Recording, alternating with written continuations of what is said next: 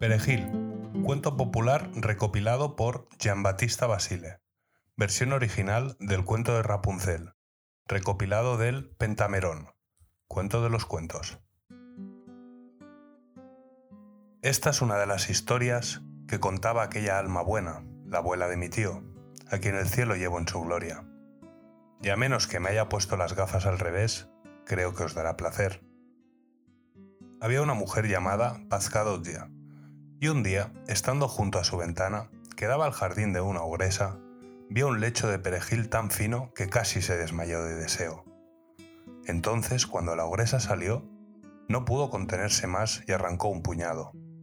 La ogresa llegó a casa y se disponía a cocinar su potaje cuando descubrió que alguien había estado robando el perejil, y dijo, Mala suerte para mí pero atraparé a este pícaro de dedos largos y haré que se arrepienta. Le enseñaré que cada uno debe comer de su propio plato y a no entrometerse en los platos ajenos.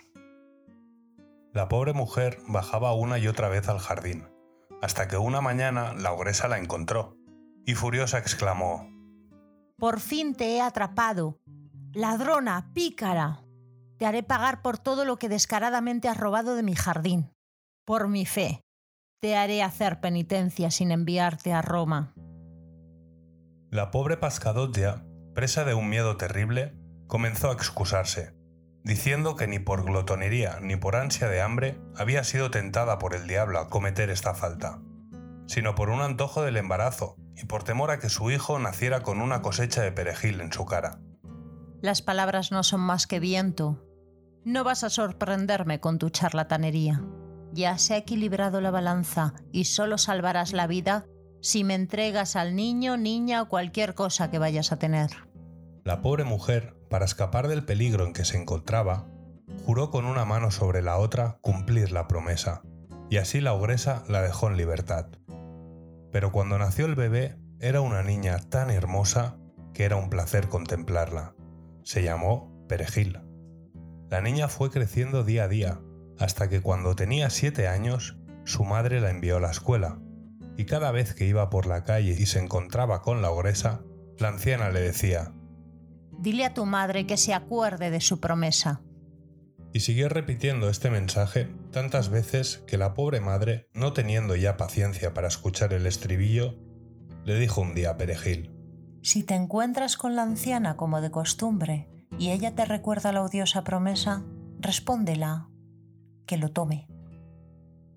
Cuando Perejil, que no soñaba con ningún mal, volvió a encontrarse con la ogresa, la oyó repetir las mismas palabras.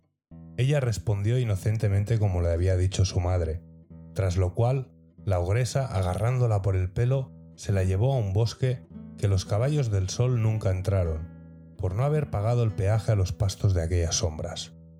Luego metió a la pobre muchacha en una torre que hizo levantar con su arte, sin puerta ni escalera, sino solo una ventanita por la que subía y bajaba por medio de los cabellos de perejil, que eran muy largos, como suben los marineros arriba y abajo del mástil de un barco. Y sucedió que un día, cuando la ogresa había salido de la torre, Perejil asomó la cabeza por la ventanilla y soltó sus dos trenzas al sol. El hijo de un príncipe que pasaba por allí vio aquellos dos reflejos dorados que invitaban a todas las almas a alistarse bajo el estandarte de la belleza, y contemplando con asombro, en medio de aquellas relucientes olas, un rostro que encantaba a todos los corazones. Se enamoró perdidamente de tan maravillosa belleza, y enviándole un memorial de suspiros, decretó recibirlo con favor. Ella le contó sus problemas y le imploró que la rescatara, pero una chismosa de la ogresa, que siempre estaba husmeando en cosas que no le concernían y metiendo la nariz en todos los rincones, se enteró del secreto y dijo a la malvada mujer que estuviera alerta, porque habían visto a Perejil hablando con cierto joven. Ella tenía sus sospechas. La ogresa agradeció a la chismosa por la información y dijo que tendría mucho más cuidado en detenerse en el camino. En cuanto a Perejil, Además le era imposible escapar, porque la había hechizado, de modo que a menos que tuviera en la mano las tres nueces de agalla que había en una viga de la cocina, sería trabajo perdido para intentar escapar. Mientras hablaban así, Perejil, que estaba con los oídos bien abiertos y sospechaba un poco de los chismes, escuchó todo lo que había sucedido. Y cuando la noche hubo extendido sus vestiduras negras para protegerlas de la polilla, el príncipe llegó como lo habían indicado. Se dejó caer el cabello, lo agarró con ambas manos y gritó Levántate. Cuando estuvo detenido, ella primero le hizo subir a las vigas y buscar las nueces, sabiendo bien el efecto que tendrían, ya que la ogresa la había hechizado.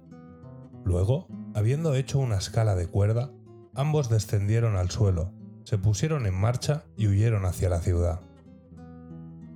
La chismosa, al verlos salir, lanzó un fuerte ¡Hola! y comenzó a gritar y hacer ruido con tal de que la ogresa despertase, y viendo que Perejil se había escapado, descendió por la misma escalera que todavía estaba atada en la ventana, y salió tras la pareja, quienes al verla venir pisándole los talones más rápido que un caballo suelto, se dieron por perdidos.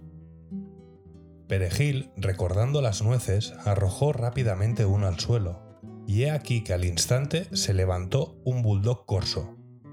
¡Oh madre, qué bestia tan horrible! Con las fauces abiertas y ladrando fuerte, se abalanzó sobre la ogresa para tragársela de un bocado. Pero la vieja, más astuta y rencorosa que nunca, metió la mano en el bolsillo y sacando un trozo de pan, se lo dio al perro, que le hizo colgar la cola y calmar su furia. Entonces se volvió para correr otra vez tras los fugitivos, pero Perejil, al verla acercarse, arrojó la segunda nuez al suelo. Y he aquí se levantó un león feroz, el cual azotando la tierra con su cola y sacudiendo su melena, y con las fauces abiertas separadas un metro, se disponía a matar a la ogresa, cuando volviéndose rápidamente, desoyó un asno que pastaba en medio de un prado, y corrió hacia el león, quien, imagínense, un auténtico idiota, se asustó tanto que se alejó dando saltos lo más rápido que pudo. La ogresa, habiendo saltado este segundo foso, se volvió de nuevo para perseguir a los pobres amantes, quienes, al oír el ruido de sus tacones y ver nubes de polvo que se elevaban hacia el cielo, supieron que ella venía de nuevo.